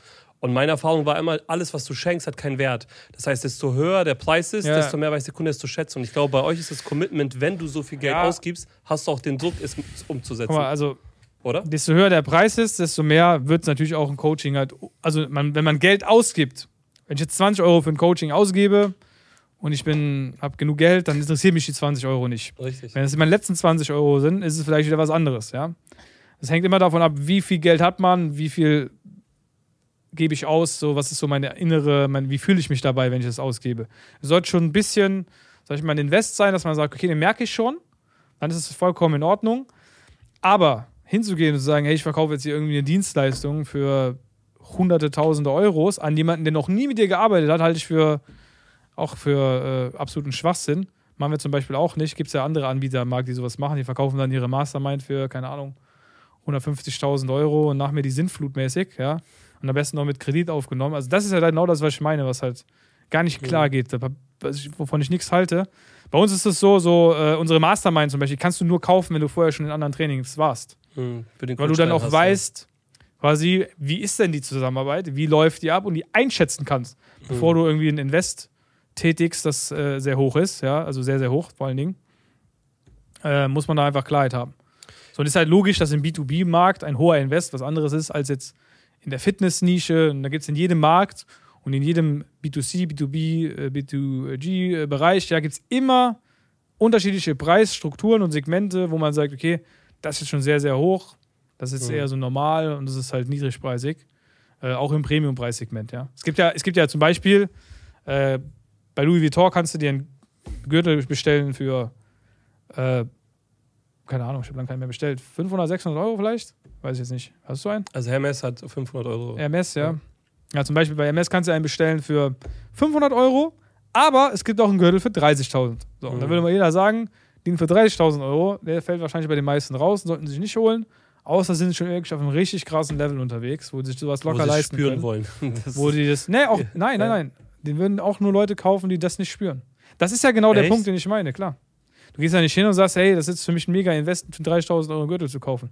Das Ding kaufen sich Milliardäre, Leute, aber die ich meine, über damit die 100 spüren, Millionen dass sie Geld haben. ausgeben, das meine ich. Also weil sie Geld haben. Nein, die das spüren das nicht. Das ist ja, das Auch ist das ja, das ist ja der Punkt, worum es geht. Okay. Es gibt einfach, je nach, es gibt Menschen, die sind so reich, dass sie einen 30.000 Euro Gürtel nicht mal spüren. Das ist denen egal. Hast du solche als Kunden? Ob ich soll, nee, so, das, ist nicht die, unsere, das ist ja nicht unsere Zielgruppe. Mhm. Ja, das sind wirklich so Leute, die, das, das sind die, das, die Leute, die diese Zielgruppe haben, sind eben so diese absoluten Luxusbrands und dafür haben die diese Artikel. Die werden auch gekauft. Ja, die sind nicht Mhm. nur im Shop für schön, sondern die werden tatsächlich gekauft. Was ist, was Weil du musst überlegen, stell dir vor, du gehst in einen Supermarkt, ja, Mhm. und jetzt äh, kaufst du dir da einen Kaugummi. Spürst du den? Nein. Und genau das ist es, wenn du eine reiche Person hast, die super, super reich ist, wenn sie sich für 20.000 Euro irgendwas kauft, eine Jacke oder so, die merkt es nicht mehr. Das ist wie der Kaugummi an der Kasse. Der wird einfach nur drüber geswiped, der macht düt. Beziehungsweise in den Läden macht es halt nicht düt, sondern macht's. Oh, ich gehe mal kurz hinter den Tresen und mach das in eine schöne Bag rein und komme ich nach vorne und leg's dir auf den Tisch. Parfüm drüber und Ein bisschen. Parfüm drauf gesprüht und oh, hier ist noch meine Karte für den nächsten Mal. Wenn Sie WhatsApp was, was wollen, schreiben Sie mir ein WhatsApp, ja. Geil. Du hast ja bei allen Luxusläden hast ja mittlerweile in WhatsApp den Kontakt, ne? Also ist ja so, du kennst ja die, die deine Verkäufer da, dann melden die sich ja bei dir und sagen, hey, guck mal, ich habe hier eine neue Uhr, willst du, was hältst du, findest du die cool? Ja. Da wird ja nicht anders verkauft. So verkaufen, also die, wenn, für Leute, die das jetzt hören, eine Luxusuhr wird via WhatsApp verkauft. Mhm. Via WhatsApp. Mir wurde jetzt eine Uhr angeboten für 310.000 Euro, Listenpreis. Einfach nur ein WhatsApp-Bild. Und dann so, hey, willst du die haben? Einfach nur ein WhatsApp-Foto. Und du so, ja, schick. Nee, nee, da habe ich dann gesagt, äh, das ist ein bisschen too much. Weil Das- mir die Uhr auch jetzt nicht so 100% Das heißt, gefallen hat. 300.000 Ne? spürst du. 310.000 Euro für eine Uhr würde ich auf jeden Fall, also die privat, ich kaufe das ja dann privat auch, ne? Ja. Das machen ja die meisten, die checken das ja auch nicht. Man muss ja Uhren auch privat versteuert kaufen. Liebe Grüße an der Stelle an äh, Mois, der das ja nicht so bewusst gemacht hat. Ja.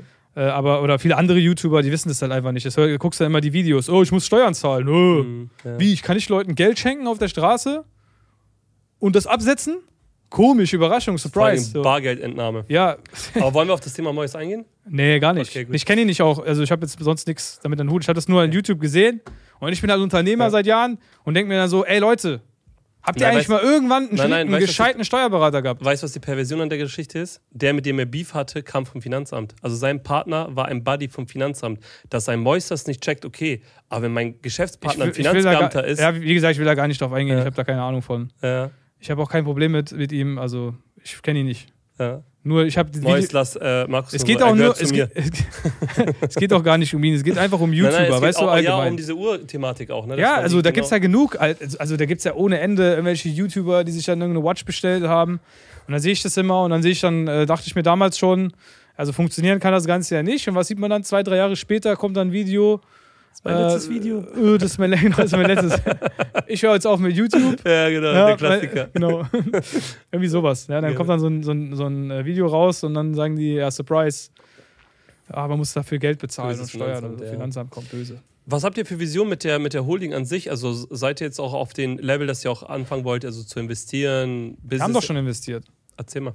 Ja, wir haben zwei Softwareunternehmen, die wir gerade parallel aufbauen.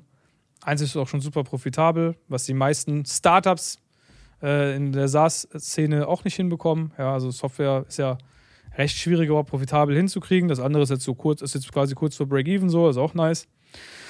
Und das wollen wir halt dann weiter ausbauen, ja, schön äh, wachsen lassen und irgendwann mal schauen, was man damit macht. Also wenn es halt profitabel ist und geil, ne, was, also weiß ich nicht, mal schauen. Also auch hier wieder, es passt halt wunderbar zusammen im Gesamtkonzept. Ne? Die Software, die wir haben, passt zu unserem Hauptgeschäft. Das ist komplementäre Angebote, die gehören zusammen. Und das Spannende ist, man würde jetzt denken, die Leute, die die Software kaufen, sind jetzt alles nur Kunden, unsere Kunden. Es sind auch einige Kunden logischerweise die ersten Kunden da gewesen, aber mittlerweile gibt es schon einen großen Prozentsatz an Leuten, die sind nicht mal Kunde bei uns, aber Kunde von unserer Software. Ja, Mega. weil die Software einfach so geil ist. Ja. Weil auch hier kommt es wieder auf das Wesentliche an, nämlich die so dieses, dieses Produkt muss richtig gut sein. Mhm. Und das ist ja schon etwas, was wir schon immer wieder in unserer DNA hatten, da haben wir eben drüber geredet, dass das uns sehr, sehr wichtig ist, dass die Sache, die wir verkaufen, auch geil ist. Ja, Ja. safe. Ähm, kommen wir zu einer anderen Frage, die äh, auch bei uns war. Ähm, was ist so dein Feedback zum Herrn äh, Dirk Kräuter? Okay, wir reden jetzt mal allgemein. Wir, wir nehmen nicht den Dirk Kräuter, wir nennen ihn jetzt Max Mustermann. Ähm, ich habe von meinem Gefühl her, also wie gesagt, ich bin nicht so deep da drin wie du, aber ihr wart die ersten Vorreiter und dann kam ja diese viele, also ich kannte ja damals Jürgen Höller und dann Ja. gehörte für mich auch Dirk Kräuter und diese Sparte, also heißt Sales, Sales, Sales, Sales, Sales, 20 Euro Ticket Sales, Leute irgendwie reinholen, irgendwie die Frau von der Kasse von Rewe will jetzt ein Sales-Seminar haben, also dieses auf Masse, auf Aldi, ne? So, und für mich wart ihr dann so halt ein bisschen mehr Gourmet. Gourmet, ja, ich, Also, ne? Also etwas, wo, also, ich, wo ich mit Qualität ich sag mal also, so, pass wo auf, ich will- ich will an der- will. ich möchte mich an der Stelle von jeglichen Personen, die du genannt hast, äh, ich will jetzt einfach nichts zu denen sagen, sondern einfach nur allgemein. Also früher war es so, da gab es auch nicht nur die beiden, jetzt konkret auch andere Anbieter, die haben Ey, also- aber Jürgen Höller bin ich Fan von, ne? Wollte ich nur kurz erwähnen. Ja, das ist ja, ist ja okay. Ich finde sein Spirit cool und so, wie die Leute motiviert. Ja, jeder Viel hat ja, Psychologie dahinter. Das Spannende ist ja auch in diesem Online-Space, es gibt ja immer Leute, die präferieren halt die eine Person, andere präferieren eine andere Person. Und äh, ja, das ist ja, jeder, jeder nach seinem eigenen Geschmack kann ja entscheiden, äh, mit wem er arbeitet. Verändert sich das ja auch im Laufe der Jahre. Du machst ja neue Erfahrungen, dann zieht dich der Coach mehr. Aber okay, Genau, wo richtig. wir stehen geblieben? Aber äh, was ich sagen wollte, war, früher war es halt so, da war extrem dieses Seminargeschäft natürlich ein Ding. Das haben wir nie gemacht. Also wir haben nie irgendwelche Seminare gemacht, öffn- vor allem offene Seminare, wo jeder hinkommen konnte. Sondern wenn wir ein Seminar gemacht haben, dann war das immer ausschließlich für unsere Kunden. Mhm. Und was uns quasi unterschieden hat, als wir in den Markt reingekommen 2016, war, dass wir gesagt haben, hey, wir machen so extrem diese, diese Online-Coachings. Das heißt, du hast über einen sehr, sehr langen Zeitraum arbeitest du mit uns und es ist nicht nur, hey, ich gebe jetzt auch, gehe auf ein Seminar, hol da Motivation mit, hol da Inhalte mit und dann muss ich sie selbst erstmal umsetzen und bin alleine, auf mich allein gestellt, ohne jetzt in irgendeiner Art und Weise, wie gesagt, wertend zu den äh, eben genannten Personen das auszudrücken, weil ich kenne jetzt auch nicht genau die Dienstleistungen, äh, zumindest von dem äh, von dir genannten äh, Kollegen, Person, den du ja, Höller, präferierst, den kenne ich jetzt nicht so. Den nicht unter anderem präferiere. Ja, ja, ich weiß nicht, was ja. er macht, genau. Äh, also im Detail von seiner Dienstleistung. Aber was wir halt quasi gemacht haben, ist, wir haben immer online Beratung quasi angeboten. Wir haben regelmäßig mit unseren Kunden immer Calls gehabt, in Form von zum Beispiel Live-Calls, damals auch am Anfang halt eins zu eins extrem viel, äh, bis wir dann halt so Gruppencoaching-Formate entwickelt haben, die einfach funktionieren. Das heißt, der wesentliche Unterschied ist, weil das war ja, glaube ich, auch deine Frage, dass wir halt sehr, sehr lange, zum Beispiel für zwölf Monate oder ein halbes Jahr mit einem Kunden arbeiten und dem da helfen, jeden Tag quasi besser mhm. zu werden mit seinem Business, versus dieses kurzfristige, ich habe jetzt ein Event und dann ist erstmal eine längere Zeit wieder nichts. Und dann äh, gibt es wieder den nächsten äh, Motivationsschub zum Beispiel. Weil wir gesehen haben, zumindest für unsere Kunden ja, und Kundinnen, dass die damit recht extrem gute Resultate eben erzielt haben. Und also haben wir uns da immer weiter darauf fokussiert und das besser gemacht, über Jahre hinweg. Heute gibt es ja sehr, sehr viele auch andere Anbieter im Markt, die das ähnlich jetzt machen wie wir, weil sie das halt äh, entweder bei uns selbst erlebt haben, als die Kunden bei uns waren zum Beispiel, oder weil sie es halt irgendwie dann mitbekommen haben, okay, die Baulix machen das so und so wir machen das jetzt auch mal, aber so ganz ursprünglich war das so diese Art des Arbeitens. Es war ja eine Mischung quasi aus den Infoprodukten, die wir selbst früher gemacht haben. Ich habe ja eben erwähnt, damals habe ich ja Coaching gemacht mit, mit einem Partner zusammen. Das waren ja Infoprodukte, da war es nur ein Videokurs, du loggst dich ein und dann have fun und quasi der 1 zu 1 Beratung, die wir ja auch gemacht haben. Das heißt also quasi so dieser Hybrid da draus, der dann dafür gesorgt hat, dass es halt so abgegangen ist für die Kunden. Und dann haben wir das halt immer weiter intensiviert, ausgebaut, die Programme weiterentwickelt, wo Andreas natürlich so den größten Part von übernimmt. Er ist auch so derjenige, der die Inhalte erstellt bei uns. Und ich bin ja derjenige, der so das Geschäft dann auch führt. Aber das war äh, tatsächlich der, so der, äh, ja, der maßgebliche Unterschied, was dann auch viele Leute halt angezogen hat. Ähm, neben der Tatsache, dass wir natürlich im Marketing noch besser geworden sind, ja, von diesen Nerds am Anfang mit Igel-Frisur uns hinentwickelt haben zu diesen äh, ja, Playern. hinentwickelt zu neureichen Typen, die ja. polarisieren in der, äh, in der Darstellung, hin zu jetzt ja einem richtigen Unternehmen, Brand, mhm. auch wir als Person sind, nehme ich mal an, auch kommen jetzt auch ein bisschen, also auch gar nicht mehr so polarisieren vielleicht rüber wie vorher, wo wir jetzt einfach so lustige Sachen mal machen. Zum Beispiel unsere ja. Ziegen-Goat-Kampagne, äh, die wir das jetzt gelauncht geil, haben. Das war geil. Genau. Zu der, zu der Goat-Kampagne kommen wir gleich, aber nochmal Frage zurück, also für ähm, unsere Zuhörer, die ja natürlich sich mega freuen werden auf diese Podcast-Folge. Also ich habe schon gerade mindestens 50 im Kopf. Wo holt ihr euch äh, Inspiration für neue Formate oder also was heißt neue Formate? Ich bin jetzt gerade voll im YouTube-Game, äh, für neue äh, Konzepte, auch aus dem amerikanischen Bereich? Also gibt es da so Vorbilder oder gar nicht? Nee. Alles nee, nee. Also, made in Germany. Nee, also was meinst du mit Formaten so? Also, also neue Konzepte, Schulungskonzepte, Coaching-Ansätze, neue nee, Funnels. Nee, äh, weil ich habe heute, also ich habe, nicht heute haben wir beide so gesprochen, aber auch die Tage, wo ich bei euch im Büro war, ihr spielt die komplette Klaviatur des Sales. Also von Weiterempfehlung. Äh, ja. Also das ist unglaublich. Ihr macht einfach alles, was Sales angeht. Das ist ja, wenn, wenn, du doch erfolgreich werden willst, musst du doch nichts anderes machen, außer dir Konzerne angucken. Ich habe mhm. ja in mhm. einem gearbeitet. So, was gibt's da? Dieselben Sachen machen wir hier. Ja. Also viele werfen uns ja vor, dass das, was wir Leuten beibringen, trivial ist es mag vermeintlich ja auch trivial sein. Natürlich muss man Empfehlungen sammeln. Natürlich muss man verkaufen können. Natürlich muss man Marketing machen fürs Unternehmen. Wow. Surprise. Hm. Aber das ist nicht trivial für einen einzelnen Selbstständigen für sich selbst umzusetzen, weil er nicht weiß, was bedeutet das jetzt im Detail. Wie muss ich jetzt mein Verkaufsskript schreiben? Geh doch mal hier auf die Straße, dann holen wir doch mal, holen wir doch mal so einen Bus von Leuten, die mich hassen ja, und dann setzen wir die mal in so ein Klassenzimmer und dann sollen die mir mal ein funktionierendes Verkaufsskript Skript schreiben. Mhm. Wo sie mir immer vorwerfen, ist doch alles so simpel. Mach doch mal. Und dann mhm. gehen wir mal auf die Straße und dann gucken wir, ob das verkauft. So, weil es ist eben nicht so einfach, wie man denkt. Und es ist sehr, sehr, der, der Teufel steckt da im Detail. Du musst da wirklich so diese einzelnen Dinge alle beherrschen. Das, unser Empfehlungssystem ist so gut, dass ich genau weiß, jeden Monat, wie viele Empfehlungen werde ich ungefähr bekommen. Und ich kenne jetzt bis dato kein, kein Unternehmen anderes, was das so macht wie wir. Wir haben ja sogar äh, auch einen Award gekriegt von diesen amerikanischen Anbietern ClickFunnels. Mhm. Äh, eine Million Euro Award und der, der Typ, äh, Russell Brunson, dem die Firma gehört, kennst du bestimmt? Hast du schon mal gehört? Das ist ja ganz bekannt. Der hat, zu, der hat zu uns gesagt, also sein Mitarbeiter, dass noch nie irgendein Mensch auf dem ganzen Planeten, der bei denen in ihrer Software drin ist, so einen Referral Funnel gebaut hat wie wir. Krass. Weil wir wären der Erste, der den ausgezeichnet bekommen hat. Das war damals für die eine Mio. Und da sind wir schon weit über 10 Millionen Euro, die wir da mit Empfehlungen gemacht haben. Das heißt, das haben wir uns selbst ausgedacht. Und da weiß ich ja, wo habe ich das, die Information her? Ja, ich habe irgendwo tatsächlich irgendein Businessbuch quasi äh, gelesen. Da ging es so um Referral und habe es dann aber connected mit dem Online-Marketing-Know-how, was wir einfach haben. Das heißt, klar, man äh, kann sein, dass man irgendwie mal sich ein Buch reinhört bei, äh, als Hörbuch Mhm. Äh, aber die letztliche Idee selbst, ausgereift, ja, das ist ja dann, kommt ja dann doch wieder am Ende des Tages von uns so. Außer jetzt so der, ja, wir müssen eigentlich mehr mit Empfehlungen machen, so, aber wie könnte man das umsetzen? Äh, ja, man könnte so, Mhm. äh, wie kann man das tracken, dass man das überhaupt trackt oder misst oder so, das ist ja auch wieder nicht trivial. Wie baut man sowas auf? Ne? Also früher war es halt so, einfach mal um zurückzukommen, damals vor 2016, bevor wir so in den Markt reingekommen sind, da haben eigentlich nur Leute ähm, sich angeguckt, wen gibt es in Amerika, welchen Coach, haben seinen Kurs genommen, haben gesagt, hey, ich kopiere das Ding, äh, sich auf eine Bühne gestellt, darüber geredet, ein Webinar veranstaltet und dann irgendwelche Kurse verkauft. Und ähm, dann äh, im Laufe der Zeit haben wir halt gesagt, okay, wir, alleine die Tatsache, dass wir halt Verkaufsgespräche geführt haben, haben, hat uns schon mal unterschieden von den ganzen anderen Online-Coaches, die halt immer nur alles online gemacht haben. Und da mussten wir halt sehr, sehr viel selbst rausfinden. Und irgendwann haben wir dann halt auch selbst gar nicht mehr nach Amerika geguckt, weil ich realisiert habe, wenn ich diesen Weg der Amerikaner gehe, der funktioniert ja in Deutschland gar nicht so gut. Weil die Amis, die haben ja so eine Kreditkartenmentalität. Ne? Da deckt eine Kreditkarte die andere. Mhm. Und was wir dann halt gemerkt haben, ist, das funktioniert in Deutschland gar nicht. Da muss man ganz anders rangehen. Der Deutsche ist ja ganz anders als Käufer. Safe. Und ja. haben dann halt eben mit, hab dann, wie ich ja eben gesagt habe, mit Abend im, über einen riesigen Zeitraum hinweg wirklich dieses Sales total detailliert gemacht und herausgekriegt, okay, wie funktioniert das, wie triggere ich die Leute und so dann im Grunde ja, diesen Verkaufsprozess entwickelt. Mhm. Ja.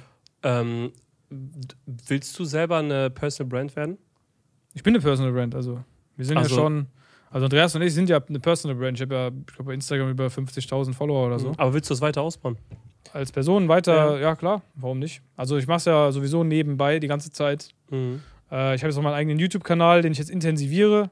Ja, mache da jetzt auch äh, gezielter Videos. Habe da jetzt so ein bisschen was für mich gefunden, wie ich das jetzt auch fortführen will. Und dann gucken wir mal, wie das klappt. Mein Goal ist äh, tatsächlich 100.000 Abonnenten noch zu kriegen. Okay. Dieses Jahr, nebenbei, also neben dem normalen Tagesgeschäft hier bei uns. Mhm. Und äh, schauen wir mal, wie das klappt. Sehr Ja. geil. Und äh, erzähl mal uns ein bisschen, warum die Goat-Kampagne? Ja, das war eigentlich so ein spontaner Einfall irgendwie, wo Andreas äh, Raul, der uns ja auch schon, das weiß ja auch, also ist ja auch bekannt, der bei uns das Performance Marketing, also die Ads schaltet mit seinen Mitarbeitern, äh, hatten wir wie die Idee gehabt und haben dann gemeinsam das Konzept erarbeitet. Das ist dann so eine, da prallt dann halt die, sag ich mal, die drei äh, kreativen Köpfe so ein bisschen aufeinander, ne? Und dann haben wir so ein geiles Ding entwickelt. Natürlich haben noch andere, also Leute mitgewirkt aus unserem Team, aus Rauls Team äh, natürlich. Und dann äh, die Idee ist eigentlich, ja, GOAT heißt der Greatest of All Time. Und die Idee war einfach äh, zu sagen, hey, Andreas ist einfach der GOAT des, des Marketings, GOAT of Koblenz, also www.goatofkoblenz könnt ihr es abchecken. Äh, das zu verpacken mit Humor und Witz, ne? Und dann haben wir Andreas eben, eben als diese Ziege dargestellt Mhm. komplett animiert. Fun Fact: Der Typ, der die Ziege animiert hat, ist derselbe, der den Hippogreif in Harry Potter animiert hat. Krass. Ja, also Ihr haben wisst dann Bescheid. keine Kosten und Mühen gespart. Geil, Mann. Ja, das ist, der hat es gemacht und äh, ja, das ist ein geiles Ding rausgekommen, finde ich. Äh, was wir halt auch dann weiter intensivieren. Kann sein, dass die Goat jetzt so ein bisschen mehr in unserer Brand dann präsent sein wird. Vielleicht aber auch, ist es aber auch nur diese Werbung, das war's dann. Das sehen wir halt jetzt, wie es halt ankommt, wie es weiterläuft. Ne? Richtig gut. Wir sind halt immer, trotz dessen, dass wir eine große Company sind, schauen wir, dass wir flexibel bleiben. Mhm. Und dann werden wir merken, okay, war das jetzt geil, war das nicht geil? Und wenn es jetzt nicht geil war, dann machen wir mit was anderem weiter. Wenn es gut ist, dann musst du die Welle weiter reiten. Safe. Ja. Ähm, wir kommen schon zu unserer vorletzten Frage, weil ich gucke ein bisschen auf die Uhr. Es macht mega Spaß mit dir. Und ich glaube, wir können heute Abend noch ein bisschen weiter reden. Aber wir kommen zu der vorletzten Frage. Äh, was bedeutet AI für dich, also künstliche Intelligenz, Intelligenz und die ganzen Thematiken, die gerade aufkommen?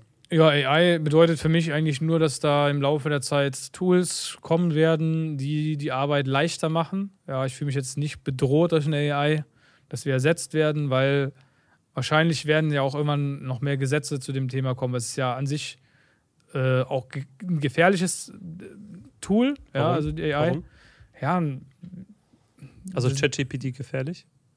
Oder mit- ChatGPT. Oder Ja, mit Journey? ich weiß nicht all, allgemein, äh, Also diese allgemein. Tools explizit. Okay. Ich sage einfach, Okay, dass künstliche Intelligenz natürlich gefährlich sein kann. safe, ja. ja, ähm, wenn man die nicht in irgendeiner Form in dem Rahmen ähm, mit Beschränkungen kontrolliert, äh, weil die einfach viel intelligenter ist als wir wahrscheinlich irgendwann. Ja. Mhm.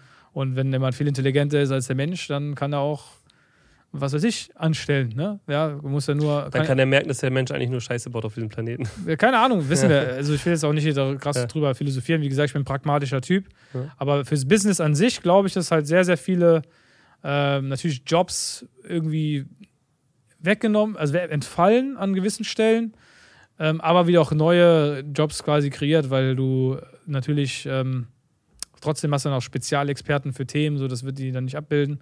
Aber es gibt dann, also bestimmt, Tool- also das Tool wird bestimmt die Arbeit des Menschen irgendwo noch weiter erleichtern. Mhm. Und da gibt es halt schon ein paar coole Anwendungsfälle irgendwo, ne, die wir auch, wo wir auch selbst äh, damit arbeiten. Ne? Richtig geil. So.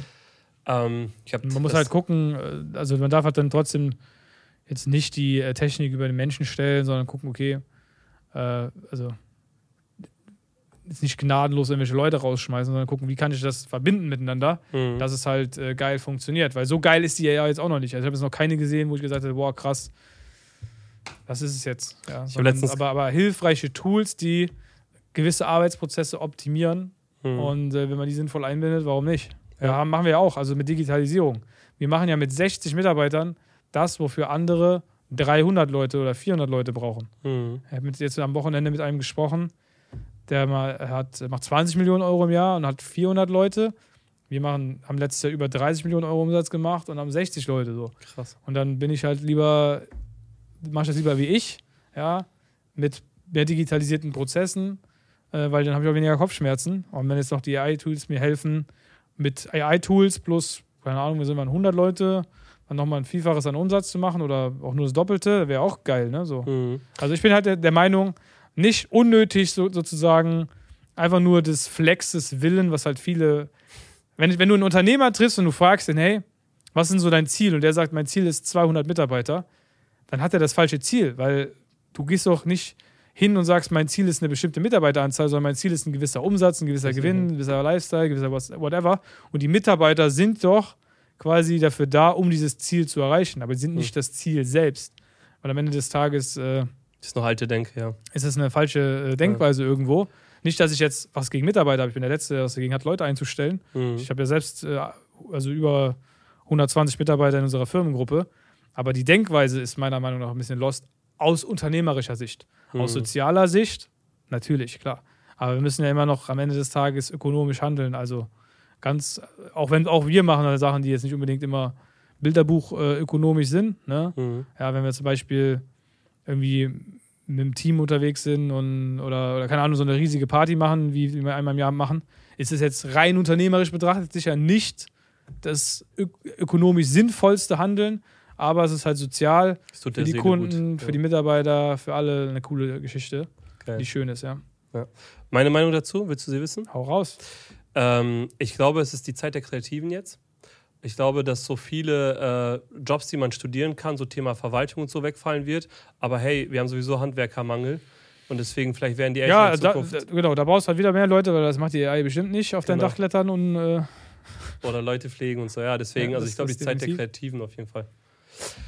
Letzte Frage, dann sind wir auch schon durch. Ähm, das ist immer unsere Standardabschlussfrage. Wir sind ja ein Social Media Unternehmen und machen ja Social Media für Unternehmen. Was bedeutet für euch als Unternehmen Social Media? Ja, Social Media bedeutet Kundengewinnung, Mitarbeitergewinnung. Also ohne Social Media wären wir nicht jetzt an dem Punkt, wo wir heute sind. Also wenn ihr hier zuschaut und noch nicht in Social Media aktiv seid, sei es als Person, Brand, auch als Unternehmer, ja, Geschäftsführer kann man sich positionieren. Oder als Unternehmen, dann seid ihr halt einfach äh, ja, lost und äh, lasst auf jeden Fall sehr, sehr viel Geld auf der Straße liegen, was euch mit Sicherheit erfolgreicher machen würde. Es gibt wenige, sehr, sehr wenige Branchen, wo ich sagen würde, da brauchen wir jetzt nicht so viel Social Media. Äh, aber grundsätzlich, Schaden tut es eigentlich keinem. Richtig. Markus, vielen Dank. Geiler Podcast. Danke dir. Mach's gut.